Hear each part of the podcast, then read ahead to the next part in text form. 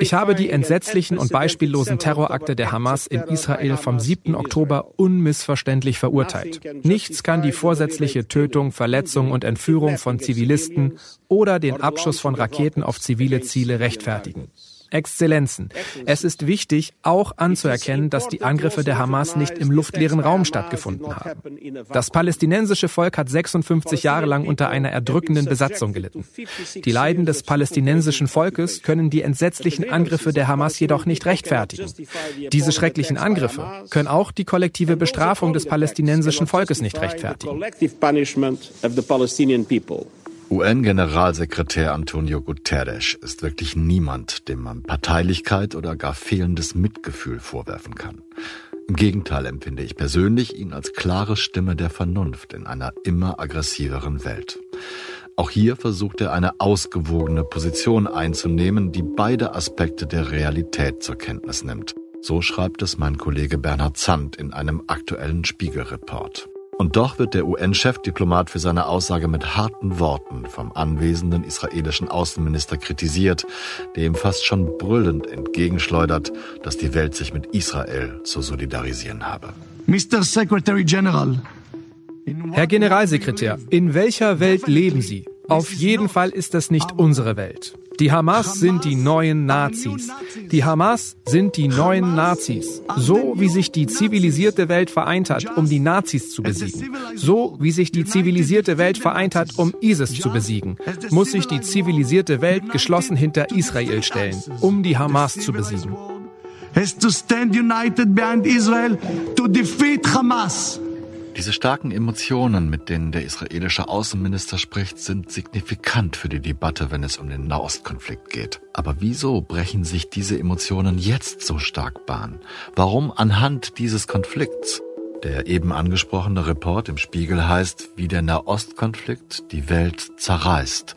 Und er beschäftigt sich mit eben jener Schwierigkeit, diesen Konflikt ausgewogen zu betrachten. Weil inzwischen so viele Gräben unsere Welt durchziehen.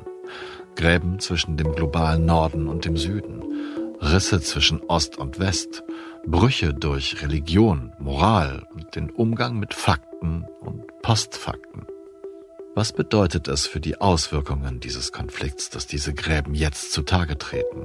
Wie groß ist die Gefahr, dass das kriegerische Feuer eines lokalen Krisenherz auch die ganze Umgebung entzündet? Weil wir ja alle, egal wie objektiv wir auch versuchen zu argumentieren, immer auf der einen Seite eines dieser Gräben stehen und uns mit unseren Gegenübern arrangieren müssen.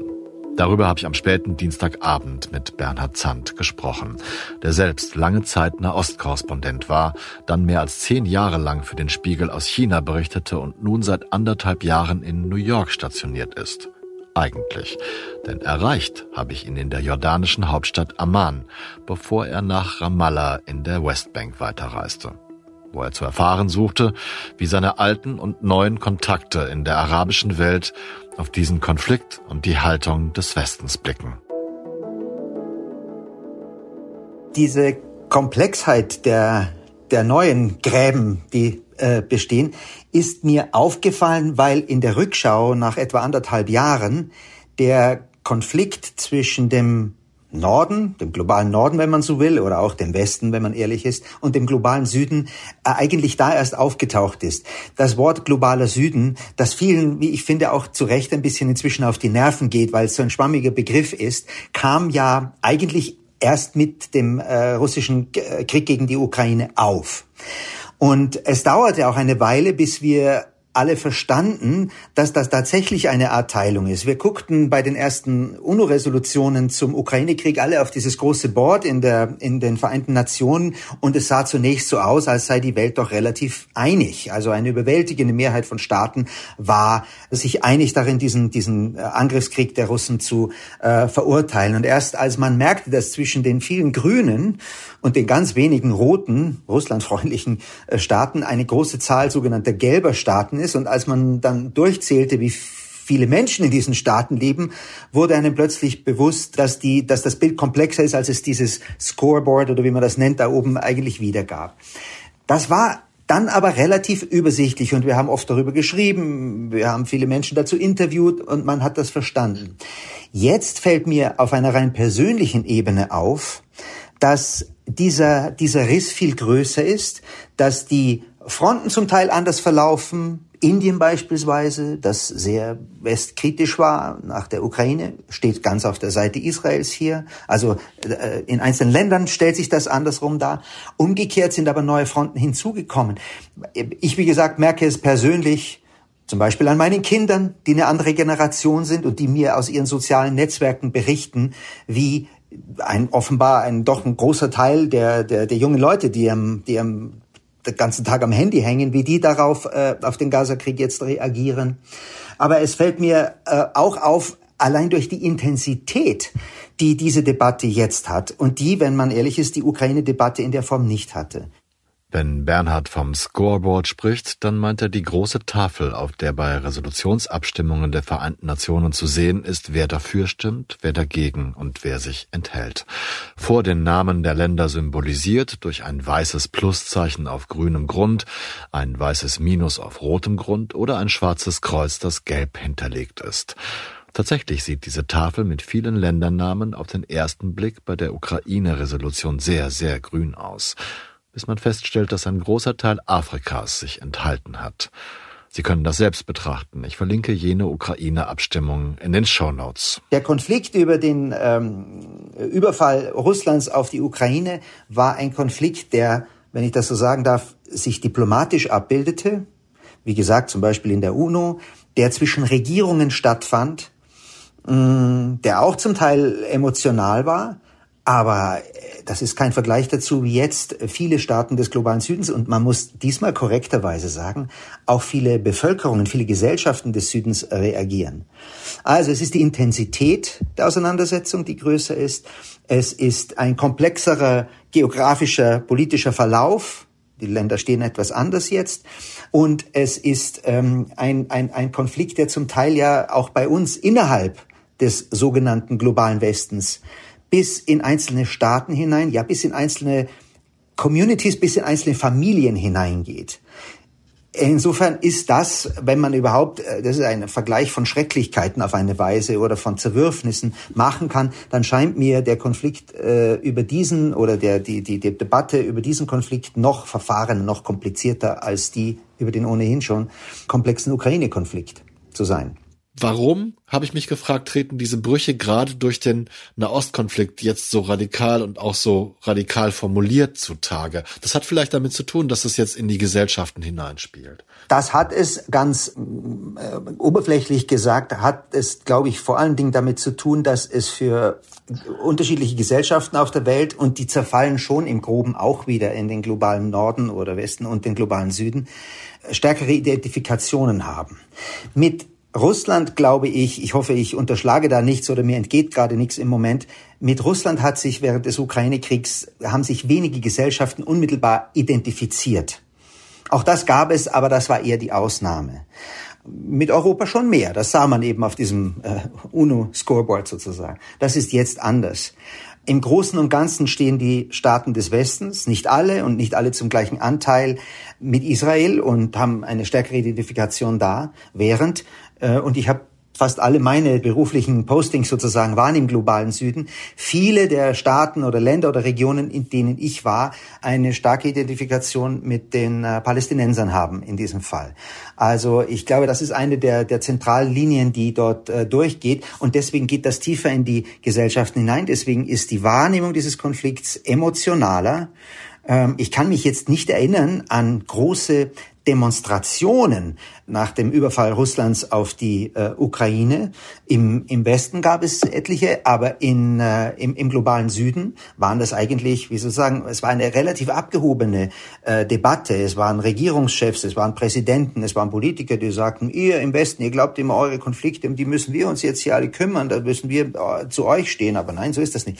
Aber man sah, ich hab, kann mich jetzt nicht erinnern, dass in Sao Paulo oder in afrikanischen großen Städten oder in äh, Südostasien oder irgendwo die Menschen auf die Straße gegangen wären. Das sehen wir heute durchaus äh, fast rund um den südlichen Teil der Welt. Mhm. Und es ist auch eine, eine viel, viel engagiertere, um das vorsichtig zu formulieren, Art, auf die Straße zu gehen. Also die, die ersten Demonstrationen äh, für die Ukraine gegen Russland habe ich hier mitgemacht in Hamburg und das war fast schon akademisch und hatte nichts von dem Furor und von dem, von der Leidenschaft, um das vorsichtig zu sagen, wie das jetzt ist. Gut, dass du ja. sagst, dass das vorsichtig ausgedrückt ist, denn man darf sich vielleicht von Anfang an hier keine Illusionen machen. Diese Debatte kippt natürlich gerade auf der Seite des globalen Südens zum Teil in, in äh, sehr bedenkliche, also antisemitische. Wir hatten diesen Vorfall in, äh, in Machatschkala äh, gerade, aber wir sehen das natürlich an, auf der ganzen Front, äh, dass die Debatte dort sehr ins nicht nur leidenschaftliche, sondern zum Teil ins äh, wirklich fragwürdige natürlich äh, gleitet. Aber emotional ist das allemal und Wahrnehmungen, selbst wenn sie unberechtigt sein müssen, werden natürlich ab einer gewissen Größe, wenn sie Gesellschaften erfassen, zu, zu politischen Realitäten.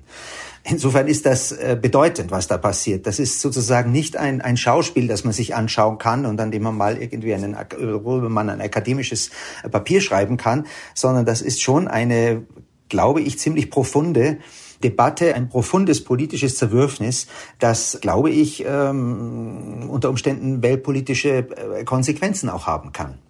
Vor wenigen Tagen, am Abend des 29. Oktober 2023, tobte ein aufgebrachter Mob auf dem Flughafen von Machatschkala in der russischen Teilrepublik Dagestan. Grund für die Ausschreitungen waren Falschmeldungen und ein Aufruf zu einem Pogrom, weil angeblich Flüchtlinge aus Israel angekommen seien, die eben vor dem Terrorangriff der Hamas geflohen seien. Russische Bundespolizei musste den Flughafen sichern. Und Dagestans Präsident Sergei Melikov machte ukrainische Provokateure für die Ausschreitungen verantwortlich. Putins Pressesprecher Dmitri Peschkov unterstützte diese falschen Anschuldigungen Melikovs. In unserem Gespräch habe ich Bernhard erzählt, dass ich die Bruchlinien unserer Welt auch als Risse zwischen Autokratien und Demokratien empfinde, als Kluft zwischen religiös geprägten und säkular ausgerichteten Gesellschaften. Ich habe ihn gefragt, ob er das auch so empfindet und wie sich das dort darstellt, wo er sich gerade befand, als wir sprachen, in Jordanien auf dem Weg ins Westjordanland. Ich bin wahrscheinlich hier an der Stelle, wo, wo, wo das am extremsten, am eindeutigsten ist, nämlich mitten im, im Herzen der arabischen Welt. Ähm, und ich muss selber, ich bin jetzt hier zwei Tage unterwegs gewesen und habe mit sehr vielen Leuten gesprochen.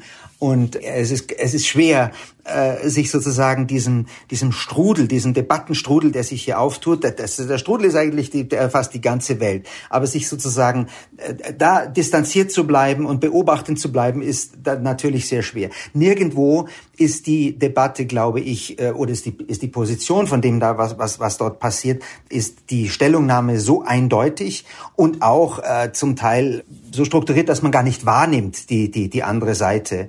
Mir kamen heute zwei Personen vor hier, die ich äh, so en passant gesprochen habe, äh, die mir sagt, das stimmt überhaupt nicht, dass auf der israelischen Seite Kinder ums Leben kamen. Solche also wirklich komplett äh, mit Verlaub verblendeten oder die eine Wahrheit einfach ausblendenden Wahrnehmungen, die gibt es hier definitiv.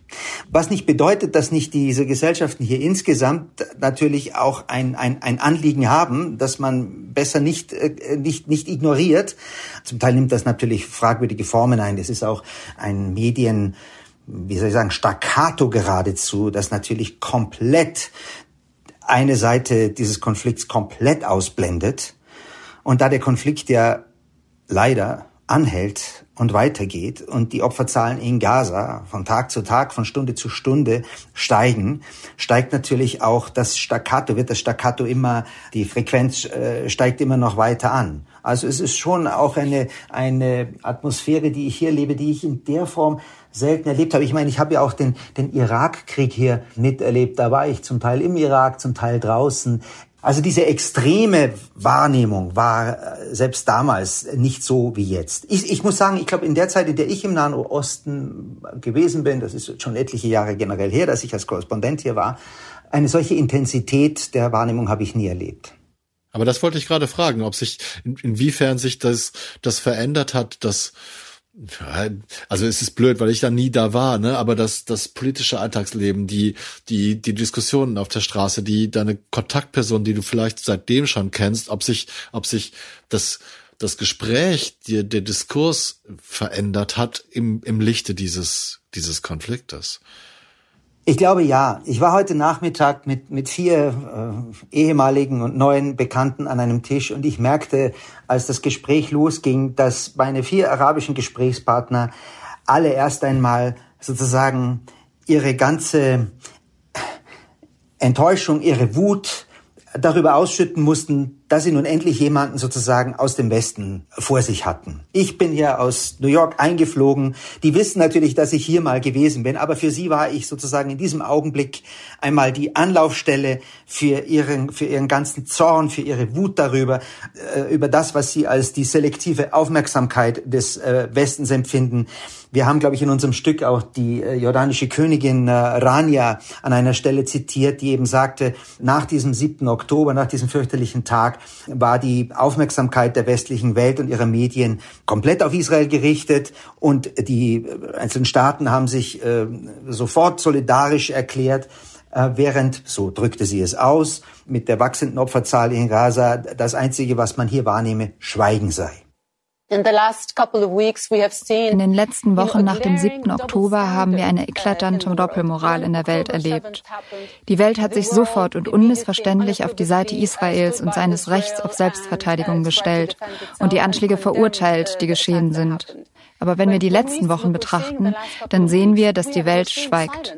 Länder begnügen sich damit, ihre Besorgnis zum Ausdruck zu bringen oder die Verluste anzuerkennen, aber immer mit einer vorangestellten Unterstützungserklärung für Israel.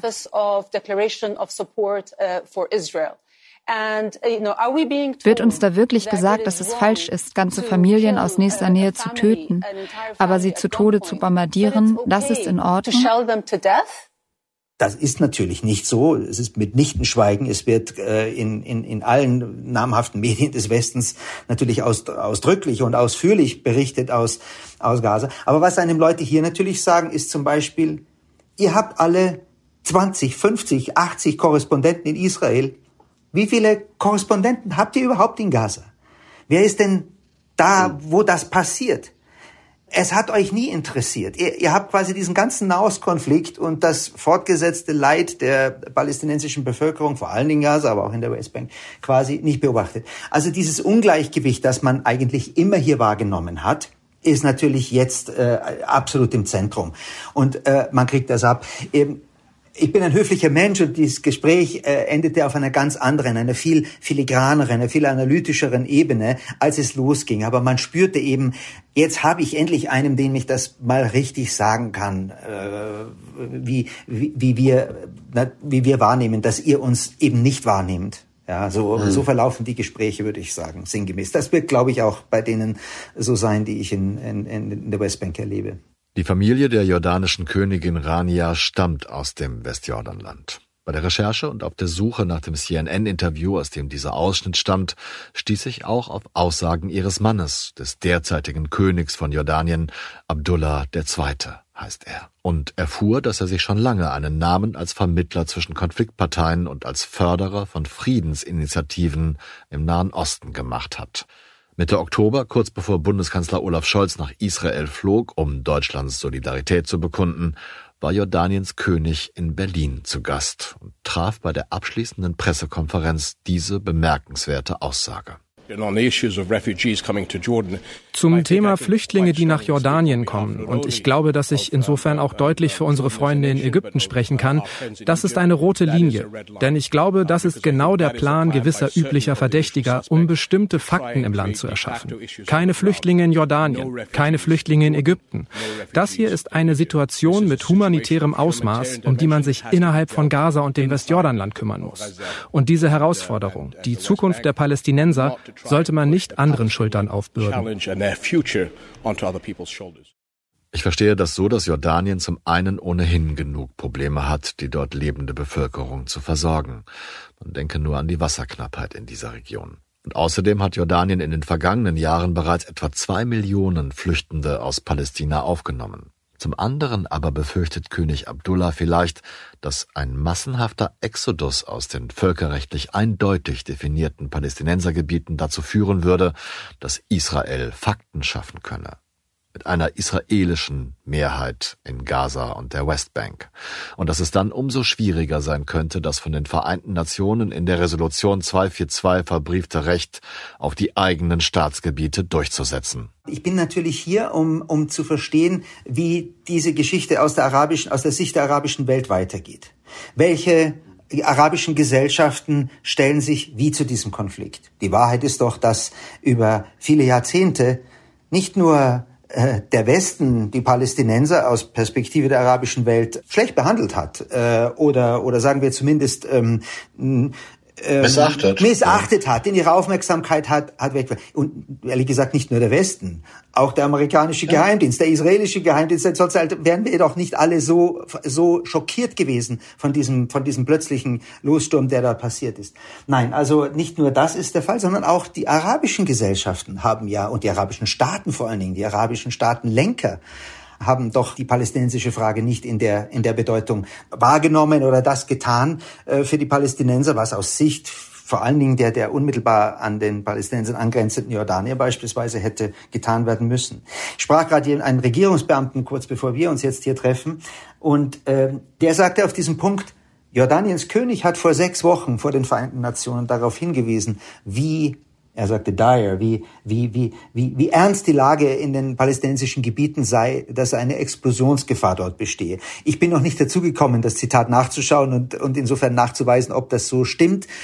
2023 has been the deadliest for the Palestinian people 2023 war für das palästinensische Volk das tödlichste der letzten 15 Jahre. Wie können die Menschen auf globale Gerechtigkeit vertrauen, während der Siedlungsbau, die Landbeschlagnahmung und die Zerstörung von Häusern weitergehen? Wo ist die globale Solidarität, die die UN-Resolutionen für die Menschen, die unsere Hilfe brauchen, glaubwürdig macht? Das Wort Explosionsgefahr fiel zwar nicht, aber die Ernsthaftigkeit von König Abdullahs Anliegen wird dennoch klar. Ich empfinde eine gewisse Bewunderung für die Klarheit dieser Worte, will aber keine Position beziehen, sondern nur wissen, was die Menschen bewegt, die direkt und lokal von diesem furchtbaren und seit so vielen Jahren hasserfüllten Konflikt betroffen sind. Ich kann mir kein Urteil anmaßen und will es auch nicht. Aber ich finde, König Abdullah hat einfach recht, wenn er sagt, dass wir junge Menschen nicht radikalen Ideen überlassen dürfen, nur weil wir uns nicht darum kümmern wollen. We must protect young Palestinians from extremists who prey on their frustrations and hopelessness by making sure they continue to learn Wir müssen die jungen Palästinenser vor Extremisten schützen, die ihre Frustration und Hoffnungslosigkeit ausnutzen. Und zwar indem wir dafür sorgen, dass sie weiterhin an den Schulen unter der blauen Flagge der Vereinten Nationen lernen. Denn die Alternative sind die schwarzen Flaggen von Terror, Hass und Extremismus. Wir sprechen hier für unser Volk. Wir sprechen für die Familien und die jungen Generationen. Wir sprechen für die Opfer von Konflikten, Vertreibung, Hunger, klimatischen Herausforderungen, Katastrophen und mehr. Sie sind keine bloßen Statistiken. Sie sind unsere Mitmenschen, die unsere Welt teilen. Nur wenn wir das Vertrauen wiederherstellen, nur wenn wir solidarisch handeln, können wir die Zukunft schaffen, die sich alle unsere Völker wünschen und die sie verdienen. Wir dürfen keine verlorene Generation zulassen, während wir die Verantwortung innehaben. We cannot allow for a lost generation on our watch. Natürlich ist äh, gerade Jordanien, in dem ja die Hälfte der Bevölkerung äh, palästinensischen Ursprung hat, etwa, nicht, dass mich jetzt jemand äh, da zitieren würde damit, ist natürlich da die Aufmerksamkeit ganz besonders groß. Also die Gespräche enden doch alle am Ende auf einer analytischen Ebene und man und und und ich bin ja hier als Fragender und nicht als Belehrender oder als äh, mich wichtig machender und mich interessiert ja, was die Leute mir Neues erzählen, was ich äh, so noch nicht bedacht habe, was mir noch nicht klar war. Es ist passend, dass du es gerade so erzählst, denn ich wollte dich als nächstes fragen, und vorwegschicken, dass ich mich natürlich viel weniger auskenne. Aber mein Eindruck ist, dass alle Mächte, die ihr ihre Stakes sozusagen jetzt in Palästina claimen, äh, beanspruchen, jetzt erst reagieren und jetzt erst mit Furor auf diesen Konflikt reagieren und eben nicht auf die, was ich jetzt gelesen habe oder nachgelesen, recherchiert habe, die in Syrien getöteten Palästinenser, 3000 oder mehr sollen es gewesen sein, oder auf die seit Jahren unterdrückten Moslems in China reagieren, so, sondern es passiert jetzt und ich habe mich gefragt, und diese Frage stelle ich an dich, warum Jetzt gerade in diesem Moment? Ähm, vielleicht kann ich mit einem äh, äh, mit einer Erfahrung aus, aus meinem jetzt schon relativ langen Korrespondentenleben antworten. Ich hoffe, das passt ungefähr auf deine Frage als Antwort. Ich war noch vor dem Sturz von Saddam Hussein im Irak und war dort auf zwei, drei oder vier Veranstaltungen. Unter anderem erinnere ich mich im äh, Fundak Philistin, Hotel Palästina. Das war sozusagen eins der ersten Häuser in Bagdad. Der Name allein sagt schon relativ viel. Und das waren also so Saddam-Propaganda-Veranstaltungen, die alle mit einem großen Appell an den an den äh, an, an das Schicksal der Palästinenser appellierte. Wir hier im Irak unter Saddam Hussein, wir stehen für die Palästinenser ein. Mich hat das damals sehr irritiert, denn äh, ich war im Irak, weil die Situation im Irak so ernst war und eigentlich ein Krieg im Irak bevorstand. Und äh, auch, auch wenn damals da war die zweite Intifada gerade im, im Gange im, im, im, in, in der Westbank und äh, es war, natürlich war das ein, ein, ein großes Thema, aber der Irak war doch eigentlich das größere Thema. Und ich weiß, mit welcher hm, wie soll ich sagen, Nachlässigkeit, die Leute da alle ihre Faust zur, zum äh, erhoben und halt da mitgemacht haben bei diesem regierungsamtlichen Palästina-Schwur. Und beim Rausgehen sagten mir, selbst der Geheimdienstmann, der von, der, von Saddams Regierung auf mich angesetzt war, sagte mir, nichts gegen die Palästinenser, aber schaut doch mal, wie wir hier leben. Wir können, wir können uns nicht mehr leisten, den grauen Star unseres Vaters behandeln zu lassen. Wir, wir kriegen das Geld nicht mehr zusammen, um die Schulbücher für unsere Kinder zu zahlen. Irak war in einem katastrophalen Zustand. Das heißt, Palästina wurde eindeutig als ein, ein, ein manipulatives Argument eingesetzt von Regierungen damals. Das Saddam-Regime war natürlich ein Extrembeispiel, aber ich habe durchaus Ähnliches in anderen arabischen Ländern damals erlebt, um sozusagen äh, von den, von den Versäumnissen dieser Regierungen abzulenken und diesen, diesen Palästina-Fall, der ja nun schon damals Jahrzehnte alt war, nach vorne zu rücken und sich damit als, weiß ich nicht, Teil der großen arabischen äh, äh, Gemeinschaft ja. darzustellen und so weiter. Das ist heute anders. Und danach hast du gefragt, warum das heute anders ist. Ich glaube, es ist anders, weil natürlich erstens die Intensität der Medien allein in diesen 20 Jahren sich natürlich verändert ja. hat. Das reine Bildermaterial, die hat eine emotionale äh, Qualität und Durchschlagskraft, die mit dem damals nicht zu vergleichen ist. Das ist der Grund, warum man heute ähm, vielleicht in Ägypten oder in äh, Marokko oder in Bahrain oder anderen äh, arabischen Staaten niemanden mehr wie damals unter Saddam auffordern muss, äh, die Hand zum Schwur zu heben und sich für Palästina zu erklären. Das passiert, weil ein, weil ein ein, eine, eine, eine faktische Empörung da ist die natürlich auch äh, jeden Tag durch die Stärke der Bilder angeheizt wird. Und dann haben wir, vielleicht muss man es auch von Land zu Land unterschiedlich betrachten, die sind ja auch äh, unterschiedlich, die politischen Interessen der jeweiligen Regierungen, ob die nun demokratisch gewählt sind oder nicht. Aber nehmen wir das Beispiel der Türkei. Äh, wo natürlich der Präsident Erdogan dieses Empörungspotenzial äh, politisch äh, nutzt und sogar vorantreibt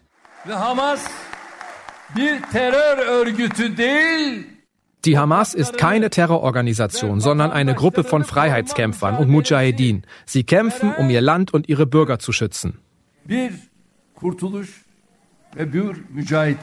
Wir haben Staaten, die relativ weit weg sind von Konflikt, geografisch gesprochen jetzt, aber beispielsweise durch die religiöse Bindung sehr nahe, wie Malaysia, wo der Premierminister Anwar Ibrahim eine, eine große Veranstaltung machte, gibt's auf YouTube zu sehen, falls es jemanden interessiert, was, was eindrucksvoll ist, wie der, da, wie der da auftritt und dann plötzlich klar wird, welche globale Dimension das hat. Nigeria, Südamerika, äh, afrikanische Staaten. Also es ist wie immer in solchen Fällen eine Mischung aus, aus aufrichtiger Empörung, dem Ausdruck des, des, des Gefühls des Zurückgesetztseins, aber wie immer, und ich glaube, das ist Teil der großen palästinensischen Tragödie, auch der politischen Manipulation, die in vielen Staaten äh, des globalen Südens ähm, äh, eindeutig zu beobachten ist. Das äh, ist äh, relativ offensichtlich. Also ich finde das hochspannend, was du gerade sagst, Bernhard, weil es passt sehr gut zu den, zu den Rissen, zu den Linien, die sich in der Welt auftun, im politischen, im Denken und so weiter. Denn wenn du das gerade so sagst, dann fällt mir noch mehr auf, als ich es hier ohnehin schon grob in Fragen stehen habe, wie sehr jetzt nicht nur die großen Mächte, die ohnehin ihre Aktien in dem Konflikt haben, wie Iran, wie China, wie Russland, wie die USA, sondern halt auch kleinere Player jetzt versuchen, dieses Spiel mitzuspielen und sich zu positionieren, weil, das wäre meine These, der sag ich mal, der, die Deutungshoheit des Westens solcher Konflikte irgendwie sehr, sehr abgenommen hat, bröckelt oder sogar schon ins Hintertreffen geraten ist. Oder liege ich da falsch? Nein, ich stimme dir ganz zu und würde es zum Beispiel bestätigen mit zwei, drei Quellen oder, oder, oder äh, Statements, die wir auch in unserem ähm, Aufmacher diese Woche haben. Eine dieser Quellen ist zum Beispiel der ehemalige finnische Premierminister Stubb, der Alexander Stubb, der inzwischen äh, Wissenschaftler ist und sich jetzt für die finnische Präsidentschaft bewirbt, der sieht auch, der sieht die Debatte über diesen Konflikt hier als, als Ausdruck eines großen globalen Machtringens. Und zwar nicht nur im, im rein äh, geopolitisch hand, also handfesten Sinn. Wer, wer profitiert sozusagen, cui bono, äh, politisch hier? Wird Russland quasi seinen Einfluss im Nahen Osten erhöhen oder werden die Chinesen davon profitieren oder gelingt es den USA ihre, ihre führende Stellung zu besetzen? Sondern in einem, im Sinne wirklich eines, eines Kulturkonflikts. Ich versuche das Wort Krieg zu vermeiden, um die ohnehin sehr ähm, aufgeheizte Stimmung nicht noch weiter durch Begrifflichkeiten aufzuheizen. Aber so sieht er es und das ist ein relativ entspannter und analytisch auf die Welt schauender Skandinavier, der auch Wissenschaftler ist. Das ist einer. Ich glaube, dass diese Grundproblematik, die der Ukraine-Krieg eben aufwarf, ist im Grunde ein altes Muster, ja, dass man im globalen Süden sagte, Doppelstandards, Doppelstandards, Doppelstandards. Ihr bewertet uns nach ganz anderen Maßstäben, als ihr euch äh, selber bewertet. Der Westen hat, wenn ich das so ganz holzschnittartig und ganz grob zusammenfassen kann, zurückgeantwortet, das ist alles Whataboutism. Ähm, äh, ein, ein, ein Unheil kann doch nicht oder ein Unrecht kann doch ein anderes nicht ausgleichen. Worauf dann nach dem Beginn des, dieses, dieses Gaza-Krieges aus dem Süden nun zurückschallt, sinngemäß, wenn ich das so sagen darf. Ja, so ist es. Werte, in Deutschland sprechen wir von wertegetriebener oder werteorientierter Außenpolitik. Werte sind in der Tat unteilbar. Und da hat ein, ein, ein, ein Brasilianer, mit dem ich äh, nochmal sprach, jetzt kürzlich, ein brasilianischer äh, Politologe, ein sehr einen sehr starken Hinweis gemacht, den ich tatsächlich überall antreffe. Also beispielsweise dieses, dieser sehr knappe, klare Satz, den die äh, Kommissionspräsidentin der EU, äh, Ursula von der Leyen, sagte, ziemlich genau vor einem Jahr, dass die gezielte Zerstörung ziviler Infrastruktur, ich glaube, sie sprach von Wasserversorgung, Heizung und äh, Energieversorgung. Ähm, in der Ukraine. In der Ukraine damals, exakt. Das bezog sich auf die Ukraine. Also es war genau vor einem Jahr nicht nur Menschenrechtsverletzungen, sondern ich glaube, ihre Ausdrucksweise war, das ist, das sind Akte reinen Terrors. Die internationale Ordnung ist sehr klar. Dies sind Kriegsverbrechen. Gezielte Angriffe auf zivile Infrastruktur mit dem klaren Ziel, Männer, Frauen und Kinder von Wasser, Strom und Heizung abzuschneiden, wenn der Winter kommt, das sind Akte des puren Terrors. Und dieser Satz für sich genommen, ohne das Wort Ukraine davor, ist natürlich heute, der hat natürlich eine, eine unglaubliche Bedeutung und lädt sich auf, wenn man heute die Bilder aus Gaza kommen sieht und wenn man auch hört, was die, die israelische Regierung sagt, so, wir drehen jetzt hier den Strom ab, was am, zu Beginn des Konflikts ja so war, ist inzwischen zum Teil wieder äh, zurückgenommen worden und so weiter. Also das entfaltet eine, äh, auch wenn sich das etwas klischeehaft anhört, eine politische Sprengkraft, eine Unmittelbarkeit, die wirklich sehr extrem ist. Da muss man nicht lange suchen nach Leuten, die das ähnlich sehen. Das ist also auf Englisch, ich weiß, mir fällt gerade kein, kein, guter deutscher Eindruck, äh, Ausdruck dafür ein, aber Sag's es ist, auf Englisch. Uh, it, it has a huge poignancy. Also es schlägt wahnsinnig tief ein, ja, wenn man wenn man zwei unterschiedliche Realitäten unter dem gleichen Zitat von Frau von der Leyen äh, trifft.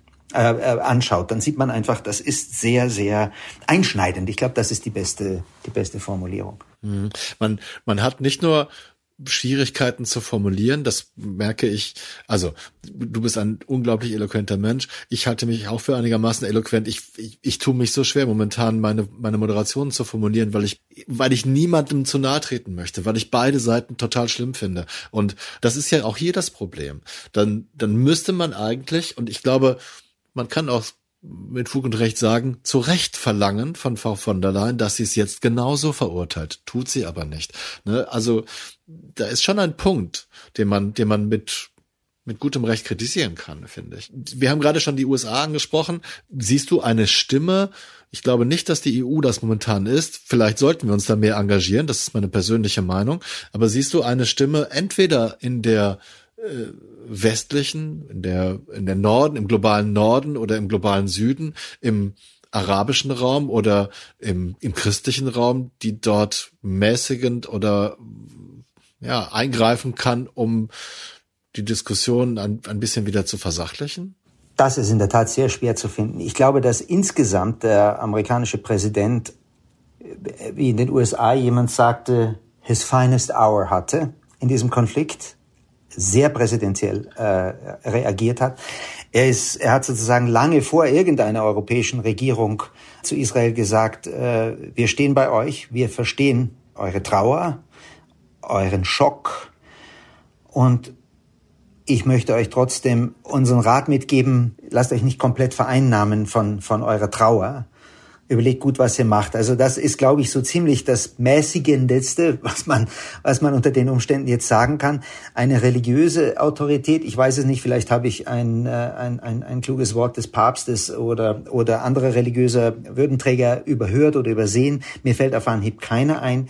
Wenn ich einen Vorschlag machen kann, oder wenn etwas war, was eine, eine der ganz wenigen Gedanken, die mir in Interviews in letzter Zeit äh, untergekommen sind, dann war einer von einem äh, Professor in den USA, den ich ähm, interviewt habe und den ich nach Europas Rolle fragte. Äh, was denn Europa im Moment äh, tun könnte, um, die, um, um, um, um diesen Wahnsinn äh, zu stoppen oder zumindest einen, einen nicht negativen Einfluss zu haben. Und er kam mit einem sehr starken Hinweis, der mich, äh, an den ich nicht gedacht hatte. Er sagte, wenn Europa heute eine, eine geopolitische Rolle in einem kulturellen Sinn, also im, im Sinne dieser, dieses Kulturkonflikts, der sich da aufgetan hat nach dem Ukraine-Krieg und sich offensichtlich verschärft nach dem und mit und nach dem Gaza-Krieg, wenn also Europa dort eine Rolle spielt, dann ist es seine Rolle als eine Verteidigerin oder ein Verteidiger des Rechts, des internationalen Rechts. Und ich glaube, da, ist, da ist steckt eine tiefe Erkenntnis drin. Weder die USA noch Russland noch auch China und viele andere Staaten auf der Welt erkennen die internationale Gerichtsbarkeit, die im, im, in, in Den Haag angesiedelt ist, in der Form an, wie es praktisch alle europäischen Staaten tun. Und so wie nach dem Beginn des Russland, äh, des russischen Überfalls auf die Ukraine diese Gerichtsbarkeit in, in Kraft trat, wäre es vielleicht eine Idee, sagte, das war Professor Stephen Walt in, in, in der, von der Kennedy School in, in, in Harvard, der wäre es äh, ratsam, wenn Europa diesen Aspekt seiner Geschichte und diese Stärke, die es eben im Gegensatz zu den sogenannten ganz großen Playern hat, einbringen würde. Wie konkret das ist, weiß ich nicht. Ich war selber im ersten dieser inzwischen fünf oder sechs, je nachdem, wie man zählt, Gaza-Kriege tatsächlich selber in Gaza. 2008, 2009, da war ich da drin und habe das aus der äh, palästinensischen Perspektive damals äh, betrachtet. Und ich habe jetzt die Opferzahlen nicht mehr genau in Erinnerung und es ist eigentlich nur makaber, jetzt irgendeine eine Zahl zu nennen. Es waren auch damals Hunderte, ich weiß, es deutlich über tausend war. Und als man, als wir dann rauskamen und es zur Aufarbeitung dieser Geschichte ging, hat die, haben die Vereinten Nationen, ich hoffe, kommen jetzt mit der Begrifflichkeit nicht durcheinander, eine solche internationale Kommission eingerichtet, die diesen Konflikt ex post betrachtet hat, äh, vor Ort gegangen ist, eine, eine, eine Faktenfindungsmission sozusagen gemacht hat. Und das kam dann äh, später heraus unter dem Begriff ähm, äh, the, the, the Goldberg äh, Report, der Gold, Gold, oder Goldstein Report, Verzeihung, dass ich das den Namen nicht mehr genau in Erinnerung habe, benannt nach einem südafrikanischen Richter, der diese Mission eben leitete. Und diese Kommission stellte de facto Kriegsverbrechen auf beiden Seiten fest. Eine kurze Recherche ergibt, dass es sich um den Goldstone-Bericht von 2009 handelt, benannt nach dem Südafrikaner Richard Goldstone. Er selbst stammt aus einer jüdischen Familie und wird als einer der wichtigsten liberalen Richter des Landes angesehen, denen es gelang, das südafrikanische Apartheidsystem zu schwächen, indem sie die Auswirkungen der rassistischen Gesetze in ihren Urteilen abmilderten. 1994 wurde er der erste Chefankläger des Internationalen Strafgerichtshofs für das ehemalige Jugoslawien in Den Haag. In der Tat verurteilt der angesprochene Goldstone-Bericht über den Gazakrieg von 2009 Kriegsverbrechen auf beiden Seiten und legt nahe, dass es ebenfalls auf beiden Seiten zu Verbrechen gegen die Menschlichkeit gekommen sei, also systematische oder weitreichende gezielte Angriffe auf die Zivilbevölkerungen. Israel hatte schon im Vorfeld die Zusammenarbeit mit der Kommission verweigert. Teile der deutschen Presse und auch der damalige Menschenrechtsbeauftragte der deutschen Regierung sprachen von einseitiger Parteinahme für die Palästinenser. Ich finde, daran sieht man gut, dass der Streit um die Deutungshoheit im Konflikt zwischen den beiden Völkern und den beiden Staaten, Israel und Palästina, der jetzt mit solcher Wut geführt wird, schon damals schwelte.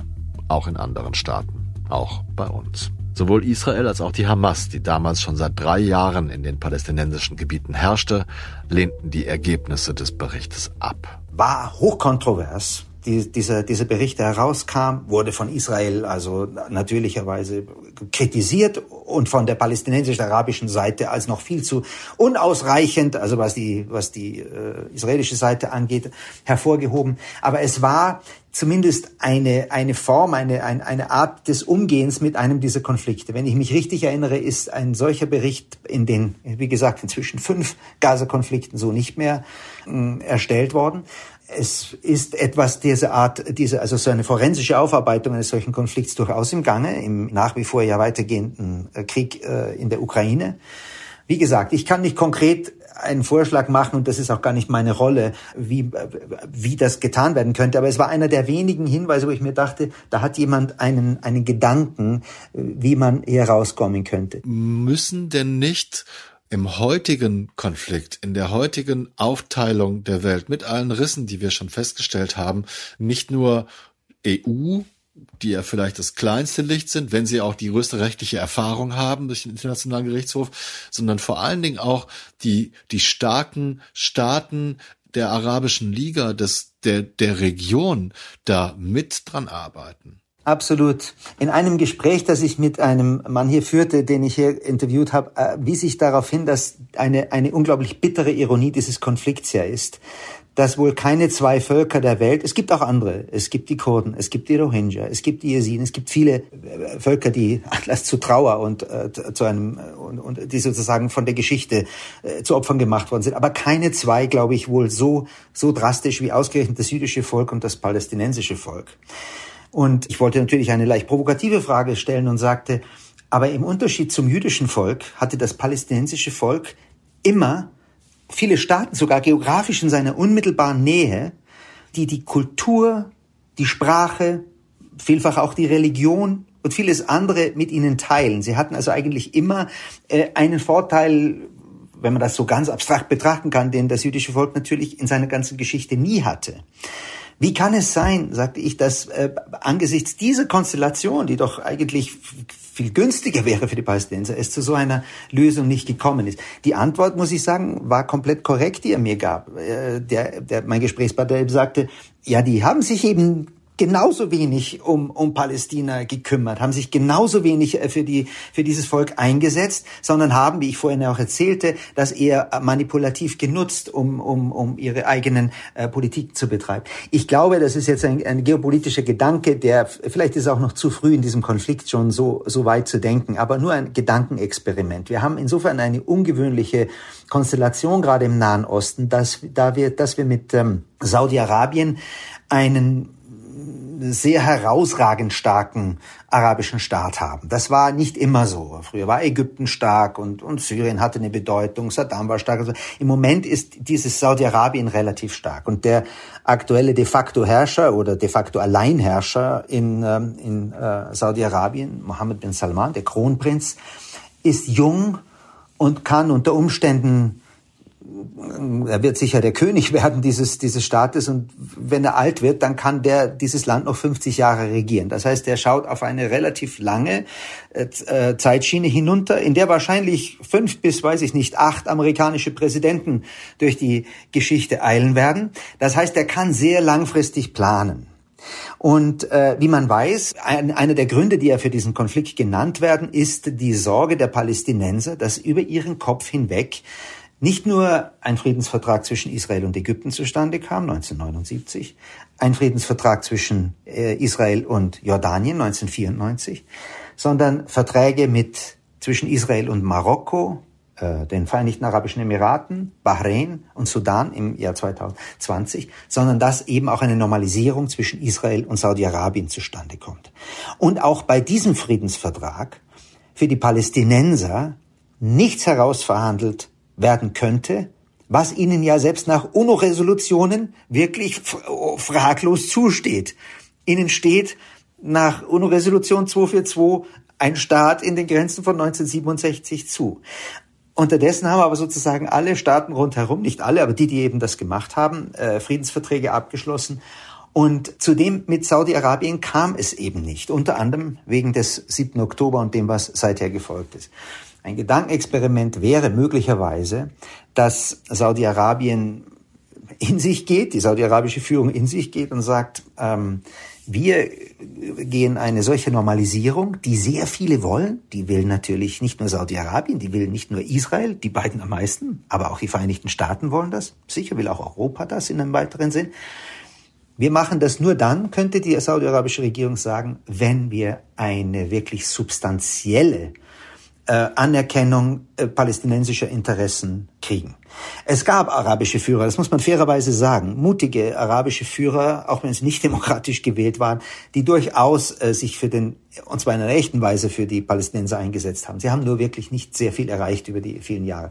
Das ist ein Macht, wie soll ich sagen, ein, ein Machtperpetuum, das man sich durchdenken könnte.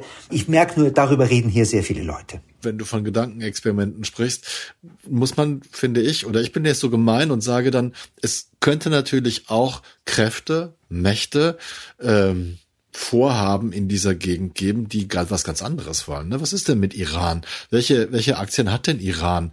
Wenn wir an Russland denken, was ist denn mit Russland und Iran, die ja doch eine auf negative Weise formidable Partnerschaft gegen die Ukraine eingegangen sind. Was ist denn mit der Türkei, die, die ich immer so empfinde, dass, dass sie im Grunde nur von ihren eigenen Problemen ablenken möchte und jedes Risiko eingeht? Das spricht aber doch dagegen, oder? Absolut. Und deswegen ist wichtig, dass ich hier noch einmal meine, mein vorheriges Best-Case-Szenario sozusagen noch einmal qualifizieren darf und sagen kann, das ist wirklich ein, ein Gedankenspiel von jemandem, der diesen Teil der Welt lange anschaut und sich nur nicht, ich habe nie wirklich den Gedanken aufgegeben, dass irgendwann Jaffa-Orangen in Riyadh verkauft werden und in Tel Aviv eine oder in Jerusalem, wie immer sie sich dann einig werden, eine, ein, ein, die, die grüne Flagge von Saudi-Arabien über einer saudi-arabischen Botschaft hängt. Aber die Wahrheit ist, die Wahrscheinlichkeit dieses positiven Szenarios ist relativ gering und leider sind die negativen Einflussnahmen, die hier genommen werden können, natürlich viel, viel mehr. Absolut. Natürlich ist es immer immer leichter, wenn man ein, ein so ein riesiges politisches Zerwürfnis hat, daraus ein für sich selber ein politisches Kapital zu schlagen, das manipulativ zu nutzen, ist wahnsinnig äh, naheliegend. Und die Geschichte lehrt uns leider, dass das äh, in den seltensten Fällen nicht passiert. Das ist jedenfalls mein Eindruck. Viele haben Störinteressen, um diesen Konflikt hier auszunutzen. Aber vielleicht ein, ein Gedanke, der dazu nicht ganz unwichtig war. Es wurde ja äh, am Tag nach der Attacke der Hamas, der terroristischen Attacke der Hamas, wurde Leuten bewusst, dass der nationale Sicherheitsberater der US-Regierung, Jake Sullivan, zehn Tage vorher den wirklich ungewöhnlichen Satz sagte, ich kann ihn jetzt nur paraphrasieren, dass die äh, Lage im Nahen Osten so ruhig wie seit etwa zwei Jahrzehnten nicht mehr war. Und das wurde zu Recht, übrigens auch von mir in einem Interview, äh, zu einer provokativen Frage gemacht, wie konnte der nationale Sicherheitsberater der US-Regierung, der wahrscheinlich zu den bestinformierten Menschen auf der Welt gehört, äh, zu einem solchen, zu seiner Fehl Fehlansicht kommen.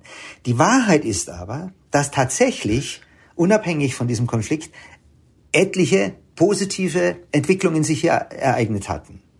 Die wichtigste wahrscheinlich dieser Prozess der Annäherung, der Normalisierung zwischen Israel und Saudi-Arabien. Möglicherweise geopolitisch noch wichtiger, die Annäherung zwischen äh, den großen Rivalen äh, Saudi-Arabien und Iran. Die Wiederaufnahme diplomatischer Beziehungen, die Anfang des Jahres oder im Frühjahr in Peking unterzeichnet wurde. Selbst Erdogan, der als türkischer Präsident immer ein Faktor mit oder ein, ein, ein politischer Player mit großem Störfaktor hier gewesen ist, hatte seine Beziehungen zu den Hamas-kritischen oder ja Muslimbruder-kritischen Staaten äh, im Golf äh, angenähert. Es war also nicht grundsätzlich falsch, was Jake Sullivan sagte.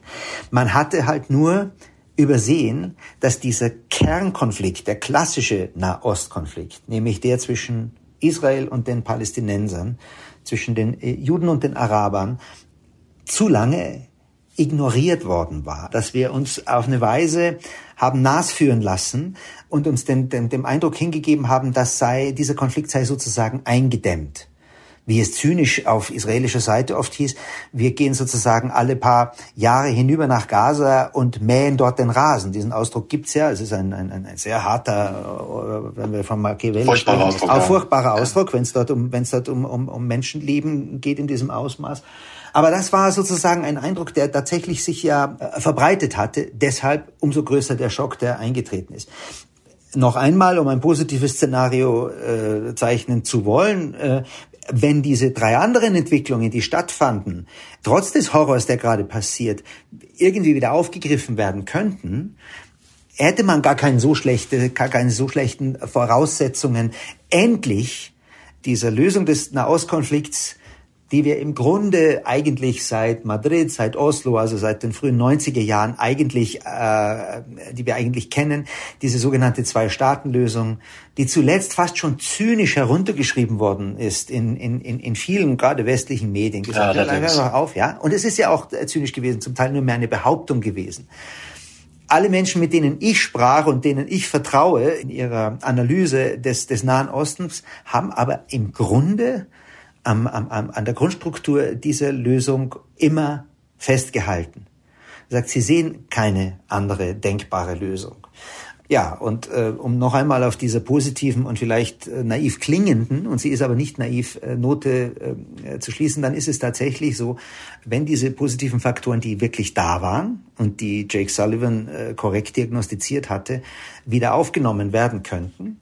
Ich meine, ich äh, ich wage mich mal ganz weit vor und, äh, und sage etwas, was, ähm, was theoretisch auch denkbar wäre. Da ich lange in China war und glaube ungefähr zu verstehen, was China in diesem Teil der Welt äh, vorhat, und da ich jetzt seit anderthalb Jahren in den USA lebe und sehe, wie die äh, US-Nahostpolitik sich gerade mändelt, es ist nicht grundsätzlich auszuschließen, dass selbst diese beiden Staaten, deren Konflikt vielleicht zum größten unseres Jahrhunderts werden könnte, den Nahen Osten, ausgerechnet den Nahen Osten, ausgerechnet eine der unlösbarsten, ein, den ewigen Konflikt des 20. Jahrhunderts äh, nehmen könnten, um möglicherweise hier zu einem äh, oder ihre sich zum Teil über, überdeckenden oder überlappenden Interessen zu bringen. Wenn man von China und den USA spricht, geht es im Grunde immer, na gut, beim Klima müssen sie sich doch einig sein. Ja, keins dieser beiden Länder kann wollen, dass, dass, wir die, dass wir die Klimaziele reißen. Bei der Nichtverbreitung von Nuklearwaffen müssten sich diese zwei Staaten doch mindestens einig sein, wenn schon irgendwas gibt. Oder drittens, äh, nachdem die Pandemie passiert war, okay, in der Gesundheitspolitik, Weltpolitik sozusagen künftig müssten diese zwei Staaten, diese zwei ganz großen äh, Staaten doch einig sein.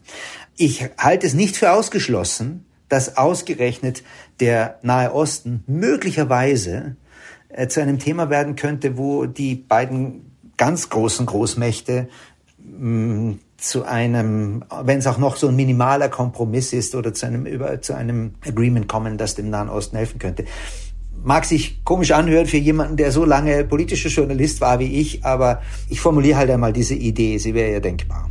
Da bleibt mir ausnahmsweise nicht mehr viel zu sagen. Außer, dass ich von Bernhards Idee sehr angetan bin, denn auch ich empfinde die amerikanische Haltung erstaunlicherweise momentan wohltuend differenzierend und habe von Bernhard dereinst gelernt, dass Chinas Außenpolitik nicht wertebasiert, sondern stets von faktischen Interessen getrieben ist. Bei der emotionalen Wucht, die viele Aussagen zum Konflikt zwischen Israel und Palästina gerade treibt, Ist eine nüchterne, wenn auch vielleicht kalt kalkulierende Sichtweise, eventuell sogar praktisch. In den letzten Wochen erreichten mich manche Zuschriften, die unsere Aussagen zum Nahostkonflikt hier im Podcast in die eine oder andere radikale Richtung deuten wollten. Ich bin unter anderem als Teil einer zionistischen Verschwörung und als Fürsprecher für islamistischen Terror bezeichnet worden. Mit meiner Kollegin Monika Bolliger habe ich darüber gesprochen, dass man momentan oft das Gefühl hat, sich zwischen der einen und der anderen Seite des Konflikts entscheiden zu müssen. Und auch, wie man damit umgehen kann. In dem Gespräch geht es auch um die Frage, woher wir unsere Informationen bekommen, wie wir diese Informationen prüfen und warum es für uns wichtig ist, beide Seiten zu hören und verstehen zu wollen. Wir werden daraus eine kleine Sonderfolge machen, die wir Anfang kommender Woche veröffentlichen. Das war 8 Milliarden, der Auslandspodcast des Spiegel. Diesmal möchte ich mich nicht nur bedanken, sondern auch ein klein wenig entschuldigen bei Bernhard Zandt, weil ich mich so gerne mit ihm unterhalte und dieses Mal meine Lust an der provokanten Haltung eines Advocatus Diaboli nicht zähmen konnte, die er gewohnt gentlemanlike parierte. Bei Janis Schakarian, der ein nicht ganz vollständiges Skript begutachten musste, was ich on the fly vervollständigte und dies gewohnt souverän kommentierte. Bei Mark Glücks, dem ich eine diesmal etwas frühere Fertigstellung der Folge versprach und das dann nicht einhielt, und er natürlich trotzdem klaglos und mit seiner ganzen Expertise diese Folge veredelte. Bei Lenne Kafka, der mir erneut kurzfristig seine Stimme für Voice-Overs lieh und dazu noch einen kurzen Moment meiner Patzigkeit aushalten musste, den er mitnichten verdient hatte. Bei Gina Engel, ebenfalls für ihre deutsche Stimme und auch für die Kurzfristigkeit dieser Bitte. Bei Ihnen allen, die uns zuhören, bedanke ich mich für Ihre anhaltende Aufmerksamkeit. Und Ihnen allen, die uns schreiben, danke ich für die Geduld mit meinen momentan sehr, sehr spät erfolgenden Antworten. Bleiben Sie tapfer und gesund. Ich verbleibe bis zur nächsten Folge, Ihr Olaf Häuser.